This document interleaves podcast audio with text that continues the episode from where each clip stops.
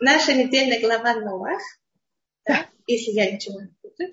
И можно сказать, что Нох это такая одна из глобальных фигур исторических, которые э, мало кто, как он, сделал так много для спасения вообще мира. Да? Конечно. И если бы в то время были, конечно, зеленые, они были, они бы ему памятник поставили наверняка. Конечно.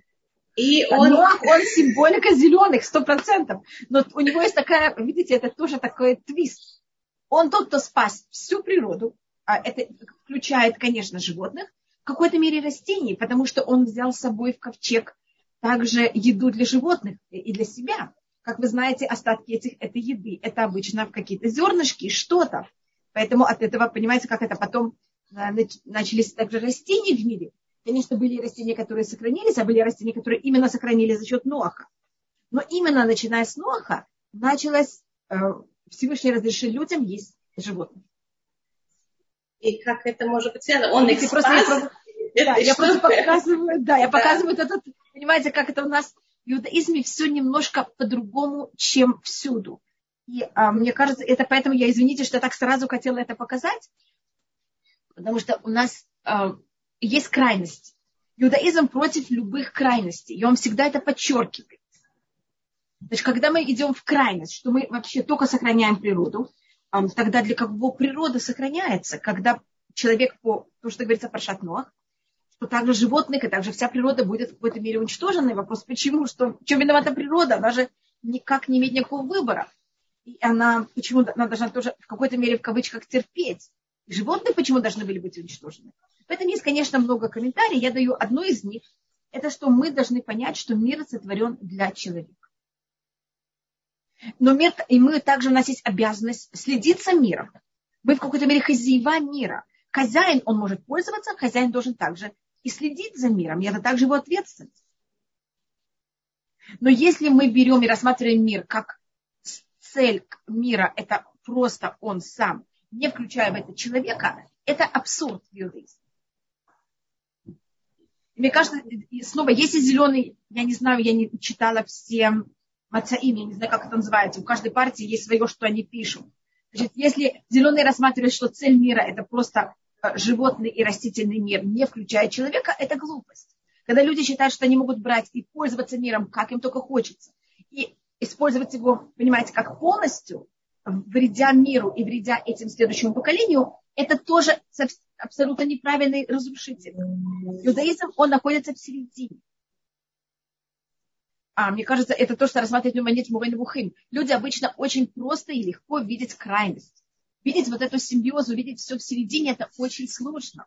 Иудаизм намного более сложная вещь. Всевышний сотворил мир очень просто и очень сложно одновременно. А не макова, что вам этот шум, который вокруг моего дома, вам не мешает. Или вы его слышите, он очень мешает. Ой, я очень рада. Потому что сверлят со всех сторон. Спасибо, Рабанит Хава. Тогда, наверное, мой вопрос это будет продолжение того, что вы сейчас сказали. Получается, он, он действительно э, вложил неимоверное количество сил и усилий для спасения, да? И, наверное, они целый год, они целый год не спали. Конечно, человек не может не спать. Но это имеется в виду, у них не было времени. Их было восемь людей. И восемь людей должны были взять и а, обслуживать зверинник всего мира. Это же неописуемая работа. Есть животные, которые едят ночью, есть животные, которые едят днем. И всем успеть, всем угодить. Это была очень тяжелая вещь. И, наверное, запах был тоже не самый. Конечно. Это все было очень непросто. И, и, да, и с другой стороны получается, что э, написано, он был праведник в их поколениях. То есть его праведность, она не, несовершенная, она что-то в ней было, да, комментаторы говорят, э, недостаточно цельное. Вопрос такой, для, для нас, для жизни, какой мы можем выучить этот урок? Мы, конечно, не обладаем такими возможностями глобальными для спасения мира, но каждый в своем квадратике может что-то и делать для людей, старается, и тем не менее может оказаться, что то, что он делал, оно было несовершенное, было неправильное, был в этом изъян. Да? Как мы можем избежать этого? Иногда мы так стараемся помочь людям, что мы уже... Значит, смотрите, когда говорится Ноах и Садик Тамима я войду там, то, что вы цитировали, Ноах праведник, полноценный был в своих поколениях, в этом есть, как говорит устное предание, очень известное выражение, ешь дохшим лишмах, ешь дохшим лигнай. Я извиняюсь, я ничего не вижу, потом, если можно, или я побегу за очками, или вы мне скажете, что там. А Ноах а, был полноценный праведник, его поколение. И если это видит в устном предании, в Мидраш, Мидраш Хаба это рассматривает, ешь и это приводит, ешь духшим лишмах, ешь духшим лигнай любую вещь можно смотреть с разных точек зрения. И, и оба правильные. И обе имеют свое место. Значит, мы можем рассматривать такого человека как идеального. И это правильно. А есть всегда и другая сторона. Если вы хотите рассматривать вот этот образ Ноаха, это очень, как любой, как любой, каждый из нас, мы очень непростые. И говорится такая интересная вещь, он был праведник в своих поколениях. Говорится не поколение в единственном числе, говорится поколение в множественном числе. Бедоротав, ло Потому что Нох пережил два очень тяжелых поколения, которые у нас происходили. У нас считается, что в истории были, э, для Ноха это еще и так же будет, четыре таких непростых поколения. Четыре как будто глобальных э, грехов, если можно сказать, э, человечества. Это может быть и грехи, наоборот, это какие-то качества, которые Всевышний шлет в мир, а они чередуются. И можно этими качествами пользоваться позитивно, и можно пользоваться ими негативно. Как скажем, я, извините, что я привожу пример Пушкина. Это был первый раз в жизни, когда я поняла, что есть, э, что каждое поколение дышит другим воздухом. А мне пробовали объяснять, мне кажется, я рассказывала, что такое дуэли, как это. Я помню, как я об этом размышляла очень долго, что это такое. Не, вы не рассказывали. А я не рассказывала, да. Я, мне пробовали объяснить, когда я была маленькая, значит, мой брат и сестра, они, э, я младше моего брата на 12 лет, сестру на 14. И понимаете, когда они там 4-5 лет, они, понимаете, чем занимаются. Они поступали также в институты, и они там все это учили, писали сочинения. И я слышу, что они разговаривают, я, конечно, понимаю. А, и вот они пробуют, и тогда я слышу, что есть дуэль, я, меня пробуют мне объяснить, что такое дуэль, я никак не могу понять, как люди во имя чести идут на дуэль. Я дышу совсем другим воздухом. Потом, конечно, когда я уже читала эту литературу, я немножко вошла в этот, как можно сказать, эм, обира, в, это, в, это, в эту атмосферу. Я начала понимать, что это такое немножко. Это был первый раз, когда я столкнулась с вот этим понятием, что каждое поколение, оно другое. Это также проблема детей и родителей за счет этого. Значит, поколение Пушкина, если можно сказать, это честь. Честь – это величайшая вещь. Но у чести есть другая очень проблематичная сторона. Это дуэль. И это что люди могут за счет чести убивать. Или вешаться. А извините, что я так это говорю. С другой стороны, когда нет понятия чести, мне кажется, в наше время не все пойдут на дуэль, и не все будут вешаться. А если кто-то сделает что-то такое очень, будет очень больно, неприятно, он выйдет на улицу, будут плеваться, будут плеваться. А в поколении Пушкина было невозможно выйти на улицу, жизнь заканчивается. Просто показываю, что у любой вещи есть великолепная сторона и отвратительная сторона. И Всевышний глобально считается, что в течение истории есть четыре вот глобальных таких взглядов на мир. Или четыре очень явных атмосфер. Извините, я называю это атмосфера, просто объяснить это. И у нас, а, почему это четыре, у нас есть четыре стороны мира четыре буквы имени Всевышнего. И эти четыре стороны, они же имеют совершенно другую ментальность. Восто, люди Востока совершенно не люди Запада. Южные люди совсем другие, чем северные. Видите, мы даже так разговариваем в наше время, когда уже мир, мне кажется, перемешан абсолютно. Мне кажется, еще немножко будет уже невозможно так говорить, потому что не будет понятия людей севера юга, и запада, и востока, потому что все переехали, все перемешались. Но мне кажется, мы еще такого немножко понимаем, о чем идет речь. А, и у нас есть поколение Эноша, это было в Пашат Барышит. У нас есть поколение Потопа, которое переживает Ноах. Это поколение, а, в котором главное это удовольствие, и нет никаких э, границ. И можно совершенно всю. И разрушение в какой-то мере также права, эм, эм, права имущества. Значит, все всех. Но потому что говорится, что они воровали. С другой стороны, есть в конце жизни Ноха, в его последних эм, сто лет его жизни, эм, это другое совершенно, другая совершенно проблема, это поколение Вавилонской башни. Ведь я говорю тут о двух из этих четырех. Вавилонская башня это, у нас есть одна идея, и мы все подчиняемся этой одной идее, и мы строим эту башню. И главное, это работа, не удовольствие. Есть работа, И всегда это мне напоминает мою Ам и Хад, они были одни, один народ. Это мне всегда напоминает, прилетая все страны объединяйтесь. Понимаете, как такое объединение? И мы объединяемся чем? Работой. И мы создаем кирпичи, мы не пользуемся камнями. Нет, у нас нет камней, нет природы. Мы будем брать целину и ее, понимаете, как это поднимать? Перепахивать ее. А, то же самое они берут землю, они берут глину и превращают ее в кирпичи. Это тоже подчеркивается. Они властят над природой, они ее меняют. Как говорится в устном предании, когда падал кирпич, все плакали. Когда падал человек, никто этого даже не замечал. Каждый из нас шпунтик или как-то такая вещь называется. А в поколении э, Атопа это каждый хочет все.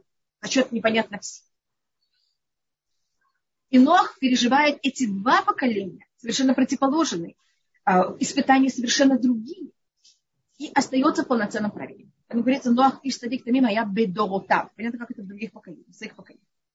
Это одна сторона, которая, и вы знаете, что человек, который выдерживает испытания одного поколения, а может совершенно не выдержать испытания другого поколения, потому что оно совершенно, понимаете, противоположное. И это очень непростая вещь, которую выдержал. Другая, другая сторона, которая рассматривается, почему говорится о Почему говорится его поколениях, как будто это ограничение?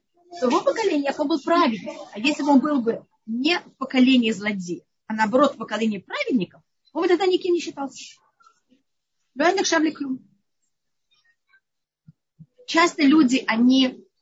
А, есть люди, которые, когда они в хорошем обществе, они становятся еще лучше. А есть люди, которые в хорошем обществе чувствуют себя еще менее значимыми.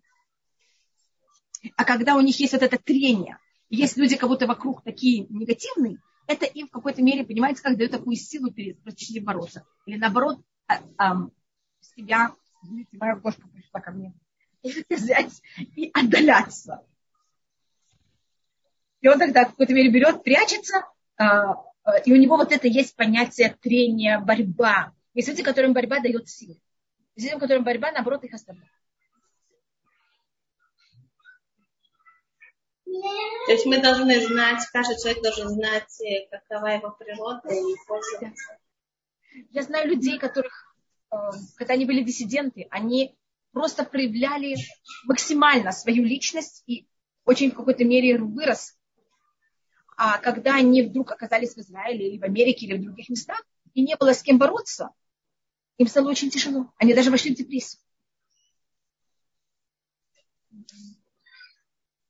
Поэтому есть, понимаете, есть разные люди. Человек должен понимать свою натуру и должен и уметь жить во всех поколениях, поколениях в множественном числе. Вы понимаете как? Это совсем не просто. То есть, в конце концов, человек должен быть независим от внешних обстоятельств. В смысле, что не внешние обстоятельства, они его подстрекают быть каким-то или не быть каким-то. Он должен быть достаточно цельным, чтобы мог, будучи, может жить самостоятельно внутренней жизнью, а внешней жизнью только пользоваться. Я вас плохо слышу. Меня плохо слышно?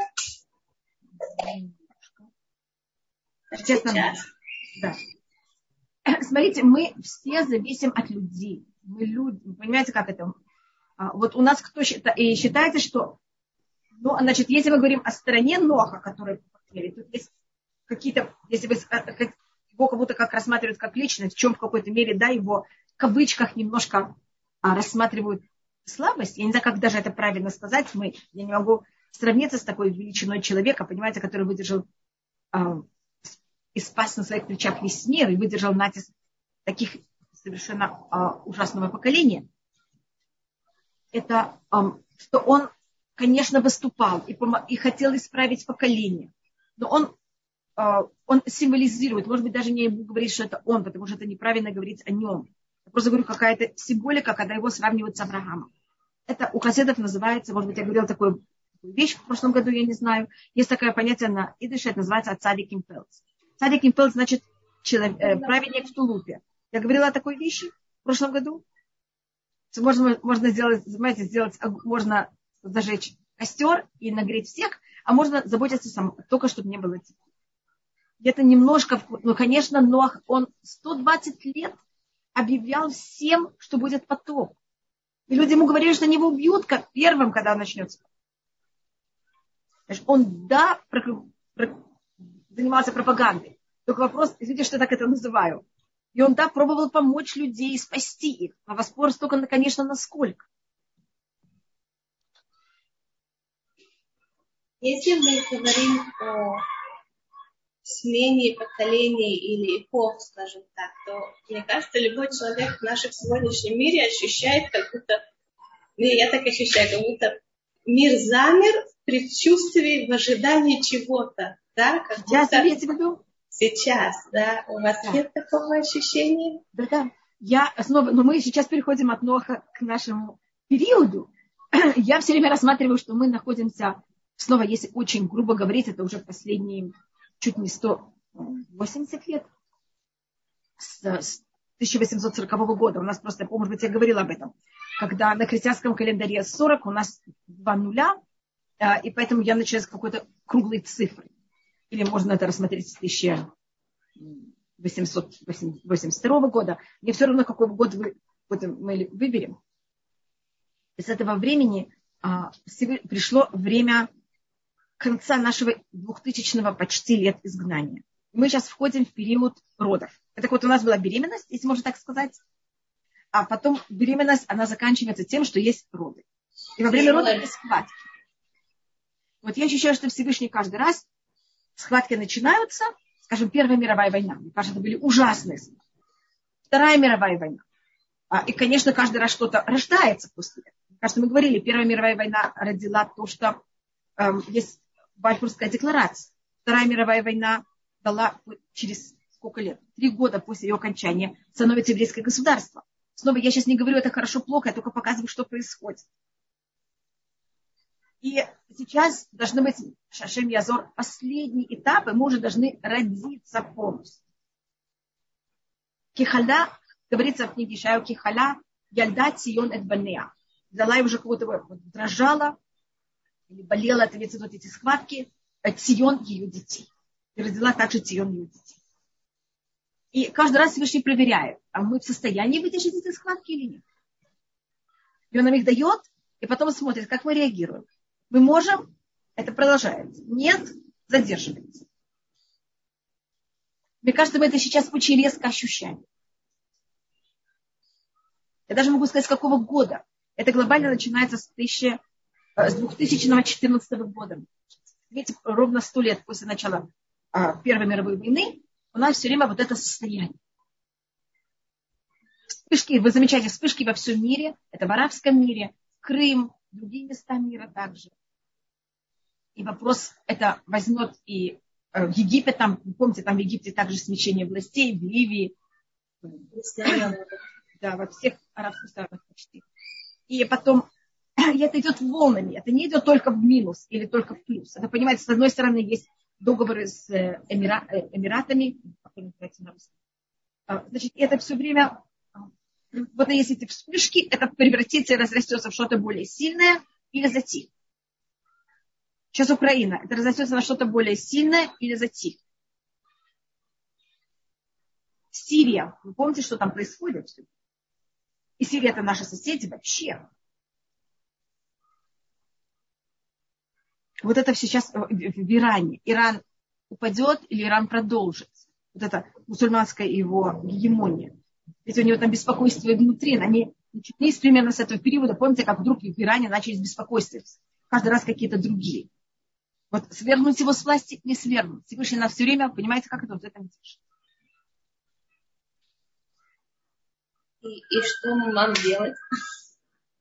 Я могу дать только две вещи, по-моему, я их все время повторяю. Я не знаю, может быть, людям уже э, так интересно это слушать. Это у нас как раз рассматривается в нашей недельной главе, что у нас есть вот эти два поколения. Поколение потопа и поколение Вавилонского. Поколение потопа люди не выступают против Всевышнего. Они только занимаются беззаконием, каждый старается захватить, что может себе, чем кто сильнее имеет больше власти, имеет больше. Кто меньше, кто слабее, понятно что, а кто слабее, ищет кого-то слабее, чтобы у него, понимаете, что-то взять И вот так вот все в какой-то мере так и живут. Но против Всевышнего мы нигде не видим, что у них была проблема против Всевышнего. И как вы знаете, потом это ужасная вещь, весь мир уничтожен. Вавилонская башня, они очень хорошо относятся один к другому, может быть, хорошо в плане, у них есть одна идея, и все работают во имя этой идеи. А, конечно, как я говорю, когда человек падает, это никого не интересует, но они не, не, у них нет никакого желания взять и рас, наступать на людях, понимаете, как именно как люди. Просто они порабощают всех во имя одной какой-то идеи. Или весь мир порабощен этой идеей, и они выступают однозначно против Всевышнего. А если мы сравниваем их наказания, они вообще без сравнений. Потом это уничтожение всего мира. Вавилонская башня, та идея, которую они задумали, не произошла. Они просто разделены на нации и разумно. Потому что, то, что они, это их единство, они пользовались им против Всевышнего. То есть они выступали против Всевышнего и получили меньшее наказание, а те, кто вообще не выступал против Всевышнего, получили ужасное наказание. То есть как будто непропорционально. Если мы, и мы знаем, что кто наказывает Всевышний, так обычно, когда выступает против Всевышнего, он же должен как будто бы в кавычках воспылать гнев. Да, или как-то, понимаете, как-то.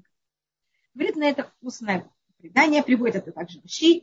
Видите от этого, насколько величайше важен мир и насколько Всевышний ненавидит ссору и скорбь и деление. Кама гадоля шалом и кама снуа Сколько Всевышний ненавидит вот этот ссор. Поэтому на базе этого что мы можем сказать? Значит, если мы даже ведем себя не очень правильно, что я не, не занимаюсь пропагандой, вести себя неправильно, ни в коем случае, Хасматалина, что меня никто так не понимал. Я говорю, что на что ставить акцент, если мы хотим такой непонятный момент понимать, что может нам помочь, это не ссориться. Почему так плохо ссориться? Вот объясните нам один раз и навсегда, чтобы мы поняли это совершенно глобально, духовно, мистически, как хотите, чтобы это у нас просто в голове... Кто это? Вот. Почему так плохо ссориться? Почему Всевышний так это не любит, даже больше, чем когда против него выступаем? Что происходит? Что такое ссора? Ссора и махлокет – это деление. Считается, что у нас вот эта возможность деления, возможность ссоры и раздора, оно произошло во второй день сотворения. Первый день сотворения не было ссоры и раздора, потому что первый день все только что. Одно. Момент, когда есть второй день, есть уже два. Момент, когда есть два, есть уже я и вы. И в этот момент мы уже можем что делать? Начать делиться, начать непонятно что делать. Единственное из всех семи дней сотворения, может, шести дней сотворения, когда не написано слово «то», это в какой день? Второй. Второй. Потому что Всевышний творил наш мир. Может быть, я объясню, может быть, потому что вы хотите какое-то мистичное понятие. Всевышний творил этот мир. И в мире в этом вложил, начиная со второго дня э, сотворения, вот эту возможность деления. Символически это то, что он поделил верхнюю воду, а, а более точно нижнюю воду отделил от верхней воды. Может быть, вы слышали от Медра, что нижняя вода плакала, не хотела сойти вниз. И цель нашего мира – это объединяться. Только объединяться правильно. Не объединяться неправильно. не стирать себя, не объединяться в тех случаях, когда нельзя объединяться. Но главная наша цель нашего сотворения, что мы кого-то находимся в иллюзорной форме. Я специально говорю, что это иллюзия, но так нам кажется, что мы оторваны от Всевышнего. И оторваны нижняя вода, что это мы, оторваны от верхней воды, что это духовность. И наша цель, наоборот, что сделать? Стремиться и объединяться. А когда мы разъединяемся, мы какой-то мере любой раз это уничтожение. Как вы какую-то вещь уничтожаете? Что вы теперь берете ее делите. Поэтому деление – это уничтожение.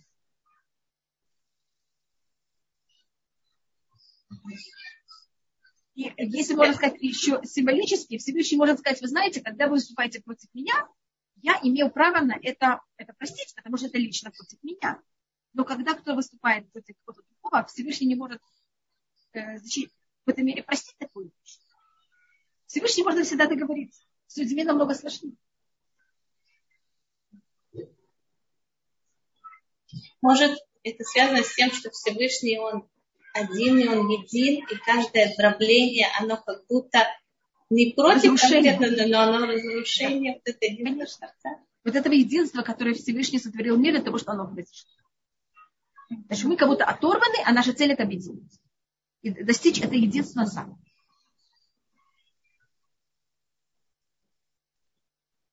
Так у нас первая вещь – это объединение, и это в какой для этого надо милость. Но снова объединяться правильно. Видите, я сейчас говорю объединяться, но у каждой вещи есть противоположная сторона. Есть понятие, с кем не надо объединяться или как не надо объединяться.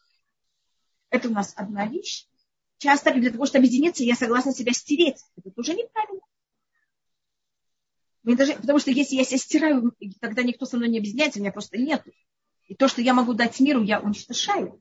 Во имя того, чтобы с кем-то, понимаете, как это объединиться, но тогда кто-то один какой-то мере его нет. Объединяться надо, когда два совершенно разных субъекта объединяются вместе.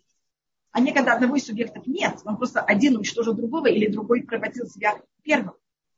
Для этого нужно узнать, какие у нас есть общие точки, и тогда там объединяться, а там, где у нас не общие точки, сказать, ну... Конечно. Или можно также объединяться наоборот, на противоположности. Вы вы умеете готовить, я умею шить, мы сейчас объединяемся, понимаете, как это? И каждый другому то, что один не может. есть вся, всякие варианты объединения. Даже если это меркантильное объединение, очень интересантно, это все-таки лучше, чем никакое объединение. Да. Всевышний поэтому нас создал так, что мы очень зависимы. Это одна вещь. И вторая – это вера Всевышнего. Если мы объединены, и у нас есть вера Всевышнего, а, я тогда думаю, что что бы ни было, у нас будет положение намного лучше. И мы это все пройдем намного лучше. Объединяться в смысле стараться как можно больше чувствовать общество с другими, имеется в виду в нашем микромире, среди наших... Первым делом, вы знаете, с кем объединиться? С самим собой. Принять свои недостатки. А, не сердиться на них так сильно. Если вы на них сердитесь, они вам будут мстить. Не прятать их.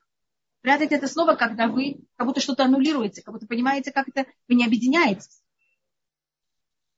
Но снова это уже целая такая сложная вещь. Если я не объединена собой, и я не сознаю мою негативную сторону, и как-то с ней в каком-то, на каком-то уровне в мире, это не значит, что я соглас, соглашаюсь с этим, но я знаю, как с этим работать, что с этим делать в этом мире стараюсь. Я не могу, когда я кто-то находится напротив меня, и в нем есть этот недостаток, он меня просто будет выводить из себя, я не смогу это выдержать. Может, это будет зеркало передо мной, но это недостаток, и меня это будет очень нервировать.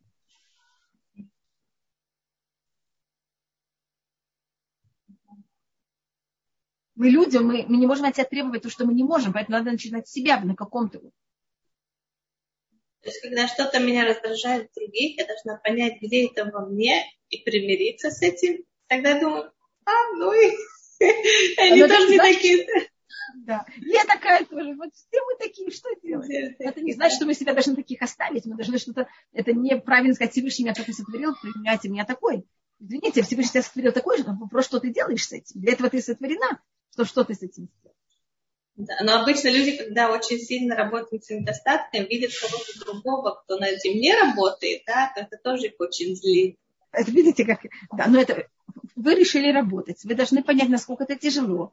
А понять, насколько не каждый на это готов, насколько это сложно. Это уже, понимаете, да. Есть тут вопросы, вы видите? Да. Я ничего не вижу. Я поэтому прочитать вопрос. Да, да, пожалуйста. Здравствуйте, прошу совет. В отношениях уже год, но мужчина постоянно пропадает на месяц-два, не выходит на связь. То появляется. Разговоры не помогают. Хочется семьи. Будет ли считаться изменой знакомства с другими мужчинами? Боюсь навлечь на себя грех. Вы должны решить. У каждого человека есть выбор, как жить. Если вы не, ваш, э, вы не обещали ему, значит, у нас есть понятие, значит, если вы ему ничего не обещали, у вас нет никакого договора, это ваш выбор, понимаете, как жить, вы снова этот человек не должен себя порабощать никому. Все должно быть честно, вы должны ему сказать, ты хочешь создать, я хочу создать семью, ты хочешь на это идти, и мы это сделаем законно и правильно. Пожалуйста, нет, нет. Зачем тратить свою жизнь?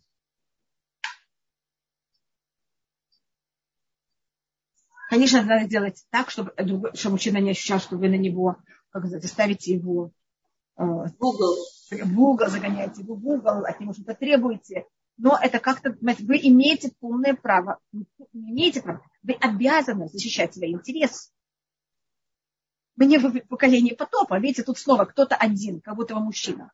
Он имеет все права, а я, женщина, не имею никакие права. Видите, в нашей семье было, у нас было три девочки, один э, мой брат, и у нас не было никакого ощущения, что девочка, она должна лучше и больше, понимаете, как это имеет меньше прав, чем мальчик. Я просто в семье, когда я ощущала, что мы все имеем те же самые права.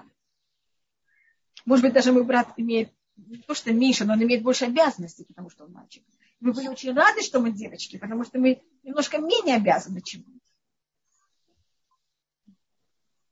Кроме того, что он был старше меня на 12 лет, и поймите, что ему было намного больше, понимаете, как это ответственность и обязанности, чем Спасибо.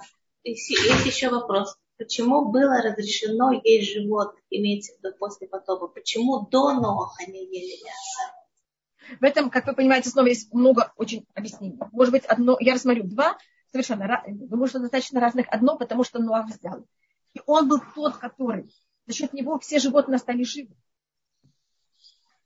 Поэтому он сейчас имеет право ими пользоваться. Первым потому что они кого-то стали его. Он привел к тому, что они остались, что они существуют. В этом тоже, из этого же вытекает, что должно быть, есть много шансов, что человек, который он ощущает, что из-за него животные остались и существуют, он к ним будет относиться более правильно, милостливо. Он не будет это, понимаете, так э, неправильно пользоваться ими. Это вот это одна вещь, которую я ее поделила, которую я рассмотрела в ней две, две стороны. И еще одна вещь совсем другая, что мир глобально, очень резко изменился после потопа. Люди до потопа живут почти тысячу лет. После потопа жизнь сокращается очень резко. Это у нас тоже в нашей недельной главе описывается родословие. Значит, у нас есть в конце Пашат Барышит родословие людей, и в конце нашей главы есть родословие людей. И мы там видим громадные изменения. Скажем только как пример, первый человек живет 930 лет, Ноах, который прожил 600 лет до потопа, понимаете, что у него гены и ДНК совершенно допотопные, он а, живет 930 лет, 950 лет. 950 и 930, мне кажется, это почти то же самое, если вы замечаете, когда мы говорим о таких цифрах. Его сын Шет, э, или, его сын Шем, которому было 100 лет, 98 лет во время потопа, что это такой возраст, понимаете, какой? Он уже прожил, это примерно как для нас 20 лет. Тогда все было немножко соотношение совсем другое. Он живет всего-навсего 600 лет. После него через какое-то время, а десятое поколение от Ноха, это э, Терах, отец Авраама, живет 905, 205 лет. Знаете, какое падение? 10 поколений от Адама до Ноаха мы почти не видим изменений. А после потопа от 950 мы падаем до 205. А, так как природа очень резко изменилась, значит, потоп изменил состояние Земли в Вселенной. Изменил совершенно все. А атмосфера абсолютно изменилась, ухудшилась. И поэтому жизнь людей сократилась, и поэтому также тоже те же самые белки или те же самые то питательность, которую мы могли получать от растений до потопа, мы не в состоянии получать это после потопа. И поэтому нам нужно сейчас уже также животных.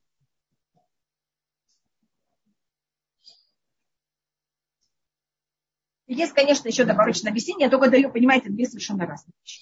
Почему это произошло именно после потопа, а Почему Нох, он не включен, как бы, не знаю, в галерею праведников, скажем так, да? Нас нигде не упоминается, что Авраам после себя оставил потомство и, и дальше, а от Ноха как будто нет никакого Только, может быть, я еще маленькую вещь, мы говорили про зеленых, я могу сказать еще одну маленькую вещь, но до, а, Адам получил шесть законов, Нох получает седьмой закон, и седьмой закон, который получает Нох, если тебе разрешено есть животных, только ты должен быть ты не имеешь права их мучить. И Ноах получает закон, что называется Эбер Минахай, что мы не имеем права брать есть часть животного, когда он еще жив. Таких живых животных нам запрещено. Кого-то мучить животных, понимаете, как запрещено. Вы хотите ими пользоваться, имеете право, э, надо их зарезать, тогда можно их пользоваться.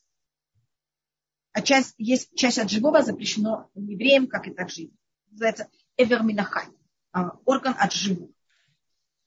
А Ноах, он в своей жизни, он проходит, значит, он в какой-то мере повторение Адама. Есть у нас Адам, который был сотворен, никого нет, он начинает э, историю человечества. Эм, как вы понимаете, попытка не очень, заканчивается не очень хорошо. Он, дел, он ест то, что нельзя. И тогда у нас есть следующая попытка. Знаете, что я так это называю? Это Ноах. И у него, он снова начинает человечество заново. Конечно, эм, надо представить состояние Ноха. Он вошел в ковчег, когда мир был в, э, в плане развития э, и цивилизации просто на, выш, на высочайшем уровне. Были дороги, были здания, были, понимаете, как это? Были также всякая техника. Когда он выходит из ковчега, мир разрушен полностью. Он выходит просто в пустоту. Это, мне кажется, ужасное состояние. Он помнит, как это все было. Он ходит в ковчег, когда ему 600 лет. И он выходит абсолютно в разрушенный мир, и он должен сейчас все начинать заново. И он тогда делает высочайшую вещь. Он берет и приносит жертву.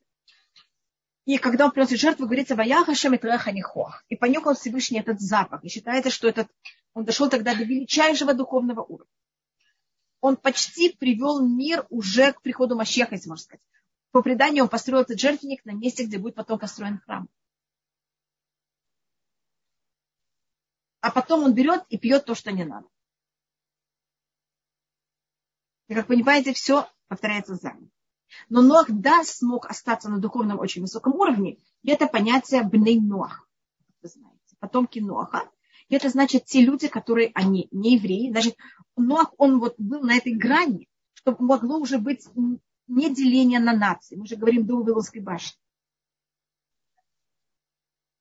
И он не смог перейти этот э, барьер. Теперь следующий, кто пробует в это перейти, это Авраам. Это конец нашей недельной главы. Только Авраам рождается в Паршат Ноах, и он рождается еще как Ноах. Я имею в виду как не еврей, и он потом, Паршат в следующей недельной главе, главе это будет его очень длинный путь, как и символически это называется Паршат Лехлиха, иди тебе, которым он находит себя и создает что-то новое совершенно.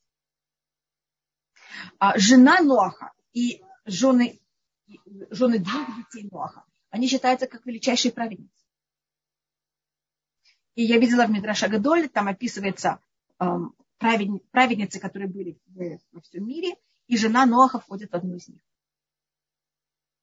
И Ноах также описывается в других местах Танаха, в других Искель там говорится, что даже если Ноах и, и там Даниэль там говорится, будут, вот там как говорится, разрушение э, Иерусалима, рассматриваешь, даже если бы был Ноах в это поколение разрушения э, храма, он бы тоже не выдержал. Поэтому Ноах, да, у нас рассматривается как праведник. Только он праведник, который не смог перейти какой-то, понимаете, какой-то барьер.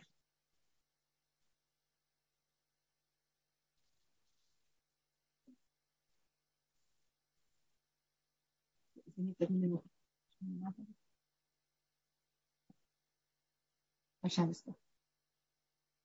Что это за барьер? Если это тоже соответствует с каким-то барьером, который мы должны перейти?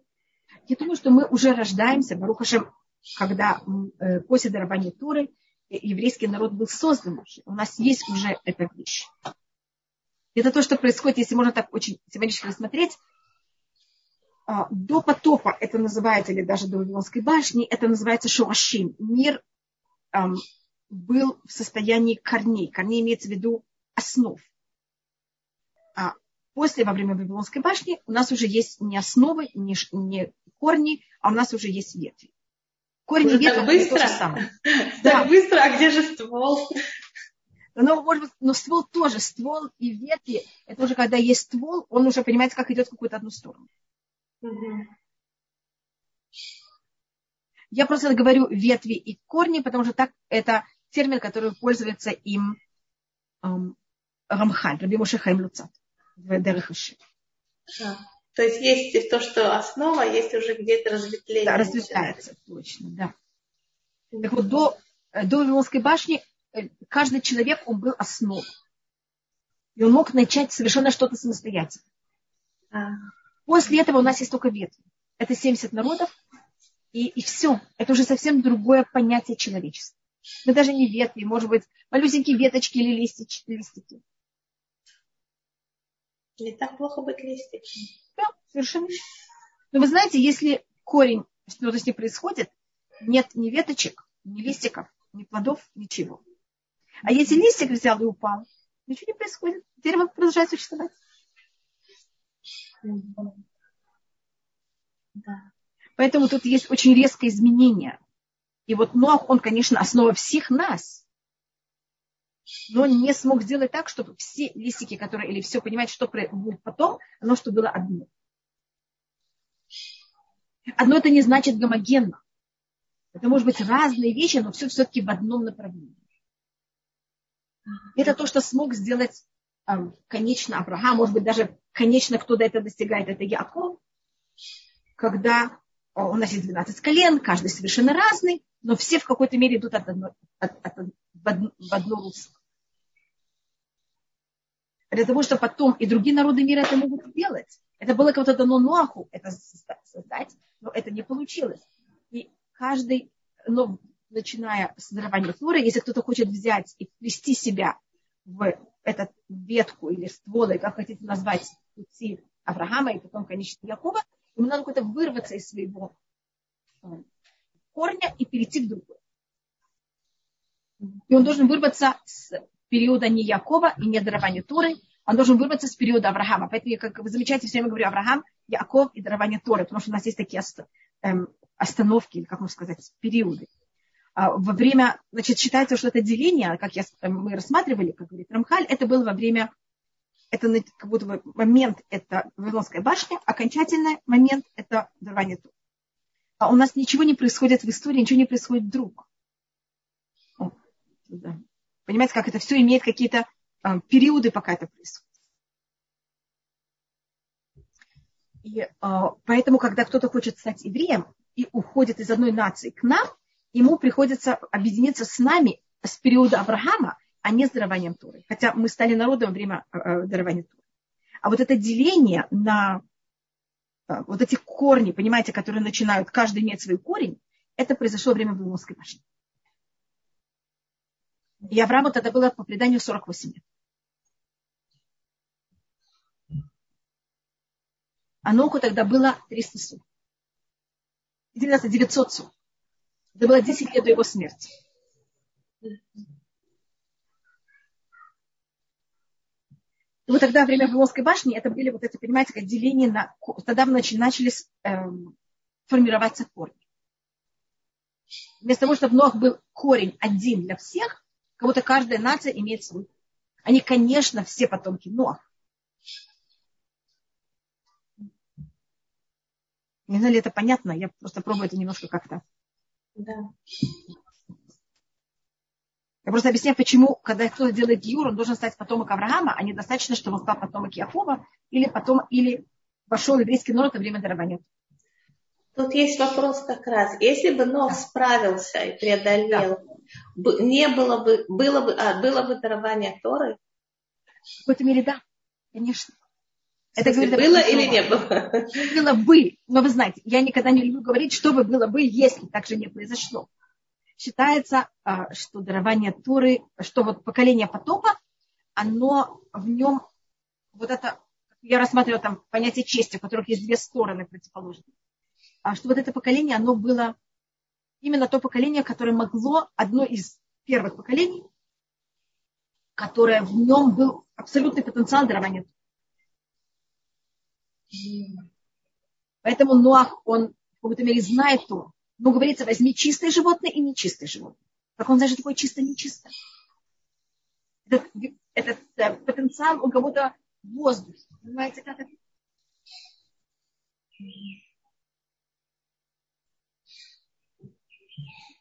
Может быть, я перейду одну минуту. Я сама не знаю, где, по-моему, это с другой стороны. Я сама не знаю, с какой стороны у нас, как он называется, верняк. У нас с двух сторон, поэтому я все время могу понять, с какой. Рабанит Хава, мы просто очень ценим то, что вы, несмотря на такие тяжелые природные условия, даруете нам. Большое спасибо.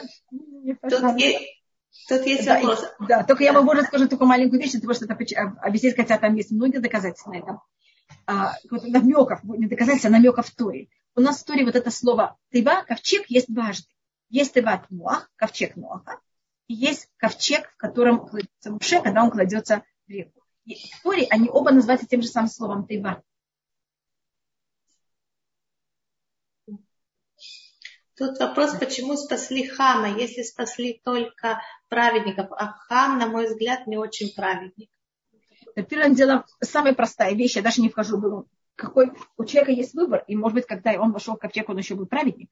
Но у нас есть предание, еще более глобальное объяснение, что Всевышний сделал так, что Ноах все поколения, у нас у всех есть какой-то, э, как будто бы, как можно сказать, средний возраст, когда люди имеют первого ребенка.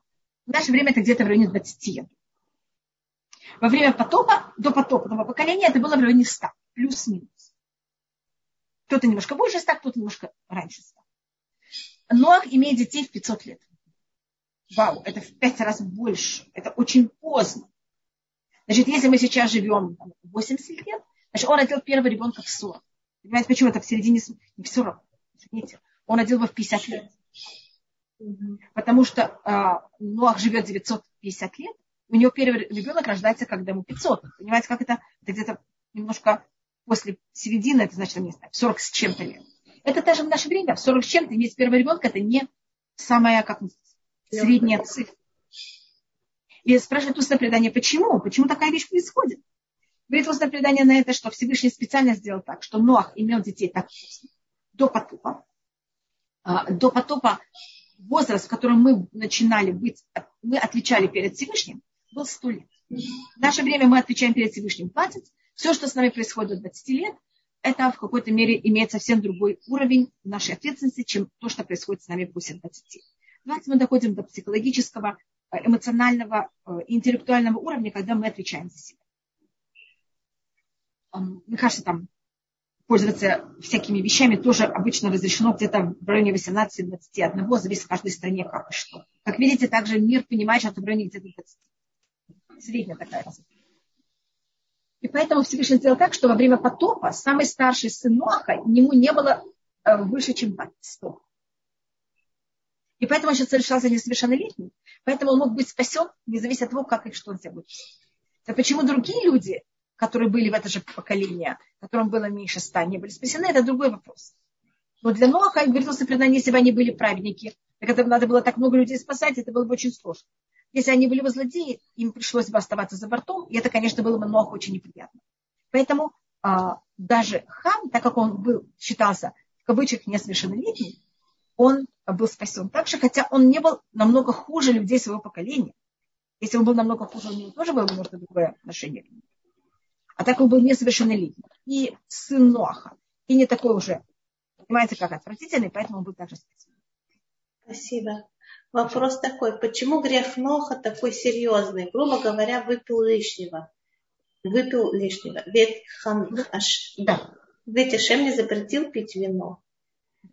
Тут вопрос, что значит это вино? И тут а, ну, это можно рассмотреть на очень очень многих понятий. Одно понятие, что он опьянел, это понятие, что он хотел, посмотрели, а, более скрытые понятия, он начал заниматься философией, входил в какие-то а, очень э, такие состояния, в которых он уже в какой-то не, не понимал разницу между добром, злом. Что такое добро, что такое зло. Пьяный человек, у него в каком-то мере нет вот этой понятия, что правильно, что неправильно. И когда мы занимаемся философией, мы можем в какой-то мере на каком-то уровне это начать стирать. Стирить, или какой-то. Был вопрос, как Всевышний правит миром, что, и какие-то очень высокие вещи, которых они Э, желательно в них не входить, потому что если человек, он, каждый из нас имеет какие-то грани, какое-то место, когда мы в них входим, у нас уже в какой-то мере мы в опасности дошли вверх. Вы знаете, что на иврите яин, это вино, это то же самое гематрия, как сод, что-то секретное. Сод это 70, и вино это также 70. Но яин также это Тора. Яин это именно тот уровень Тора, который связан с уровнем секрета. Поэтому у нас есть четыре уровня Тора, видите, у нас все четыре. И поэтому у нас вот этот уровень Тора, который связан с секретом, это вот понятие э, секретный сон. То, то есть можно понять так, что да. он пережил большую, грубо говоря, современным языком травму. Он какой-то пережил глобальную трагедию всей его жизни. Да? Наверное, это было, было Ужасно. страшное переживание. И он хотел на тему, как любой человек, который переживает трагедию, он пытается понять, почему это произошло, и, да. и, и как-то осмыслить и, и размышлять об этом. И то есть он ушел уже в своих размышлениях в какую-то область, которую да, ему была уже за гранью. И также можно, извините, что я говорю, извините, что я говорю так это для русского человека, когда человек приходит в такой опустошенный мир, это как он себя утешает какой-то и есть вот еще одна сторона. Это мы не рассматривали об этом, может быть, в прошлом году мы говорили об этом про Ноаха. Ноах начинает свой путь, как Ноах Иш Цадик Тамим Аябедонка. Ноах праведник, полноценный, был своих поколениях. Потом, когда Всевышний говорит с Нохом лицом к лицу, он ему говорит, Петха, эти цадик Я тебя видел праведник передо мной. Ведь от полноценного праведника он стал праведник. Конечно, есть в этом и другие стороны. Я совершенно, я просто говорю, у нас есть 70 сторон, и можно рассматривать, что тут это прямая речь, тут это, э, как называется, в третьем лице, косвенная речь. И устное предание говорит, что то, что говорят в не говорят в прямой. В прямой говорят немножко меньше хвальбы, чем в косвенной. Но я только рассматриваю, что мы тут видим какое-то падение. А после потопа Ноах называется Ваяхель. Ваяхель, Ноах, их, Ишхадама. На простом уровне Ваяхель это может быть от слова латхи. И начал Ноах, человек земли. А можно рассмотреть Ваяхель, это значит, он себя хулил. Я хулил себя Ноах, человек земли. Человек, который начал свою историю как абсолютный праведник, он вдруг в конце оказывается человек земли. И в этом можно видеть что-то очень хорошее, что он обрабатывает землю и начинает все с нуля. А можно видеть тут вот его приземленность, которая вдруг он в нее упал. И обрабатывать землю и не стать приземленным, это очень непростая вещь. Может быть, это какие-то этапы его действительно душевной жизни в связи с тем, что он произошел. То есть он начал размышлять, и потом он как бы, не знаю, про него не скажем, но про пример, да, и дальше начал скатываться, да, и дошел до... И когда он эм, говорит о предание, Ноах, ты берешь, сейчас начинаешь заново мир. Первое, что должен сделать, это посеять пшеницу. Посей, я не знаю, понимаете как, и начинает то, что людям надо. А первое, что он сажает, это виноград. Знаешь, что такое виноград? И виноград, или есть мнение, что это был, это был и виноград, и инжир, говорит устное предание. Инжир и виноград, это Пять... символизирует грех первого человека. Он как будто возвращается на это место. Если бы это не было не первое, а второе, третье, значит, это вопрос, что для нас в жизни самое важное. Для нас в жизни самое важное хлеб, или для нас в жизни самое важное вино. Хлеб – это существование, а вино – это не только излишество, это уже даже немножко больше, чем излишество. Вот это разрушение. Разрушение тоже точно. Вино мы пьем, когда мы хотим, это торжество, это когда уже на первом месте оказывается то, что должно быть на втором. И вы знаете, что, скажем, по еврейскому закону, когда вы делаете кидуш, и у вас на столе лежит хлеб, мы хлеб покрываем. В Леля Седер, каждый раз, когда поднимается бокал, мацу покрывает. Это называется шелот и рэбибу что? Чтобы лех не видел его унижение, его стыд. Значит, когда мы предпочитаем вино над хлебом, это считается неправильное поведение. Мы тогда скрываем хлеб. То есть, если мы, не дай бог никому, да, человек, скажем, переживает какое-то свое жизнепотрясение, изменение, он начал какую-то жизнь на новом месте, он что-то пережил, и теперь он начинает что-то где-то сначала, да, должен сначала заботиться о каких-то насущных потребностях, о чем-то таком самом главном, на чем можно существовать. А потом уже о том, как себя отвлечь, как себя развлечь и, как, э, и так далее. Понятно. А в связи с этим, скажем, что мы можем подчеркнуть из недельной нашей главы и стараться работать над этим до нашей следующей встречи. Вы направите, что вы имеете в виду, потому что в нашей, в нашей главе есть так много. Можно да. рассмотреть от каждой цитаты, которая находится в Туре, а, что вы можете угу. Поэтому а, если можете меня направить, скажем, то, что мы говорили, ой, я вижу, что я полностью обнаглела и перешла все время.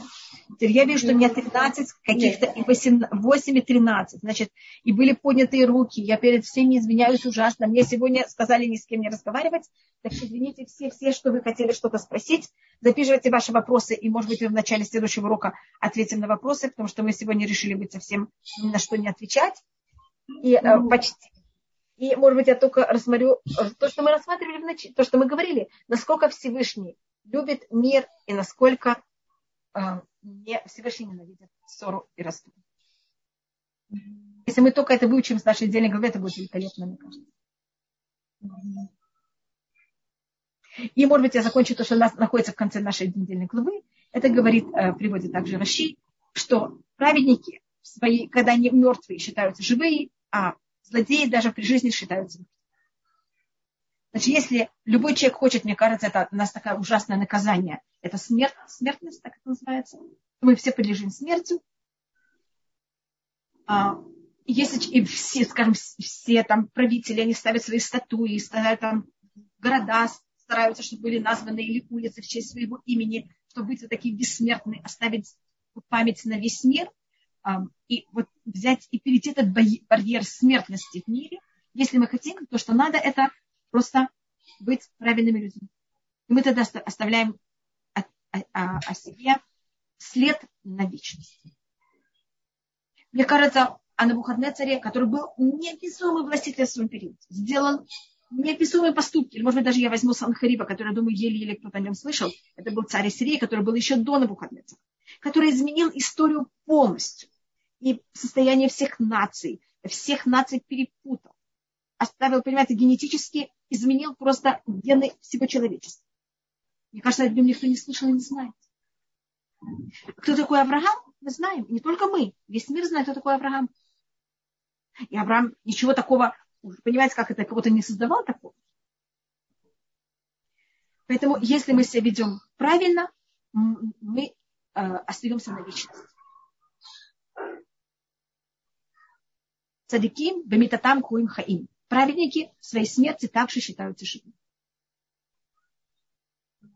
И, извините, что я говорю, вы знаете, что в России это можно проследить очень просто. Был когда-то город Сталинград, вы знаете, сейчас такого нету, есть Волгоград. Вы понимаете, что я пробую рассмотреть? Праведники, а имена праведников всегда будут оставаться на вечность. Спасибо. Я извиняюсь перед Абитай Леви, которая сейчас вижу, что-то мне пишет. Я извиняюсь перед всеми, У нас было... еще не пришел новый э, лектор, поэтому еще есть. Так, может мне прочитаете какие-то вопросы? Да, конечно. Каждый раз, выходя из дома, я говорю шма. Правильно ли это и как часто можно произносить шма Шма нет ограничения, сколько раз вы хотите, можете произносить. Считается, что когда мы не выходим, это очень правильная вещь, что утром мы не выходим из дома, пока мы не говорим шма. Так правильно. Но я могу сказать, что каждый раз надо говорить шма. Но утром это правильно. Остальные сколько раз вы хотите, можете говорить, нет никаких ограничений. Хорошо. Но нельзя Спасибо. говорить шма подряд, один за другим, как будто очень быстро. Нужно говорить шма, и потом первый байт, и потом первый это, это или достаточно шма Исраэли? Это уже как вы хотите. Если вы хотите, это как охрану, это нет никаких ограничений, это цитата истории, она разрешена. Но считается, что правильно утром не выйти из дома, пока мы не прочитали шма. Спасибо.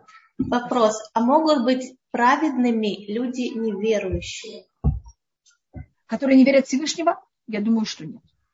Потому что у них нет якоря, у них нет э, то, что называется полярной звезды, от которой можно отчитывать, что такое правильно, что такое нет. Так как можно быть правильным, когда у меня нет, понимаете, точки отсчета? И еще один вопрос. Что такое праведность? Понимаете, что такое праведность? Это всегда будет этот вопрос.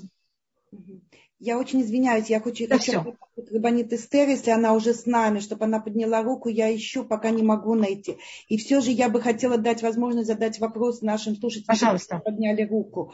Э, пожалуйста. Э, Хава, пожалуйста. Была Михаль, была Хава, Здра... была Анна Здравствуйте. Я видела. Пожалуйста. Здравствуйте. Во-первых, большое вам спасибо за браху, которую вы мне в Москве дали. И мы чудом вчера прилетели в Израиль. Спасибо О, вам огромное. Пожалуйста. Да, спасибо вам. Аш, добро вам пожаловать. Отсюда все хорошо здесь. Да, спасибо огромное. И вы знаете, вот вы в Москве говорили, у меня как бы два вопроса. Вы сказали, что ничего нового вы не, мы не придумаем, потому что все уже было сделано до нас. То есть мы можем просто, получается, вспомнить, что было сотворено до потопа, правильно? И новые технологии, да. это все то, что было до потопа, получается.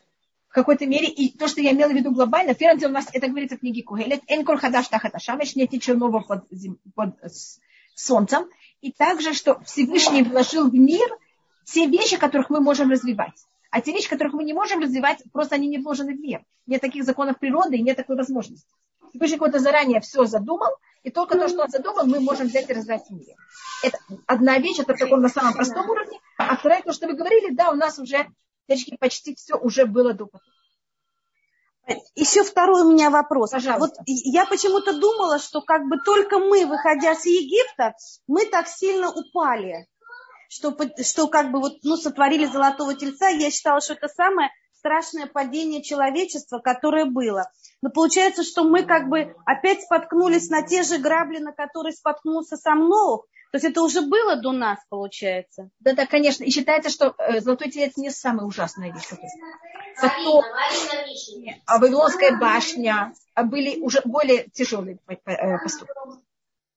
А на чем, а на чем спотыкается вот как бы человечество? Где вот эта грань, которая человека как бы не поднимает вверх и не оставляет его на этом уровне, а наоборот его толкает вниз, и он, получается, какой-то барьер не может пройти. Что это за барьер?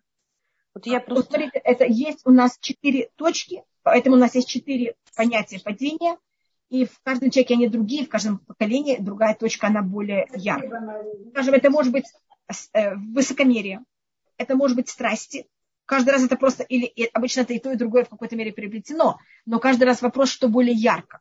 Это страсти, это высокомерие, это также лень или желание удобств, и это um, um, также в какой-то мере это вопрос правды и лжи. Там есть еще такая целая вещь. И несознание самого себя. Вот на одной из ваших лекций вы говорили, что правду мы полностью исказили, в принципе. И осталась как бы только истина, которую мы не хотим знать. А по поводу, вы говорите, удобств. Получается, мы вообще живем в том мире, где у нас есть посудомойки, стиральные, роботы. Это, то есть, конечно. То есть мы как бы на, на, грани, на грани падения, получается, если мы такие удобства себе сейчас создали. Это очень хорошо. Вопрос, что мы с этим делаем. Мы приходим, вы знаете, что у нас другая сторона нашего поколения – это депрессия. Да. Значит, удовольствие, поэтому я сказала, когда я говорила про удовольствие, я говорила про лень, а тяжелая сторона лени – это уже какое-то падение, которое влечет за собой лень, это депрессия. Поэтому, когда вот мы в таком поколении, когда все нам, как будто облегчена нам жизнь, то, что мы должны бороться, это с депрессией. Понятно. У нас как у каждого из этих четырех есть хорошая сторона. Это очень хорошо, что людям все дано, что все легко. Вопрос, что вы сделаете этим временем и эм, этим условием, которые у вас есть.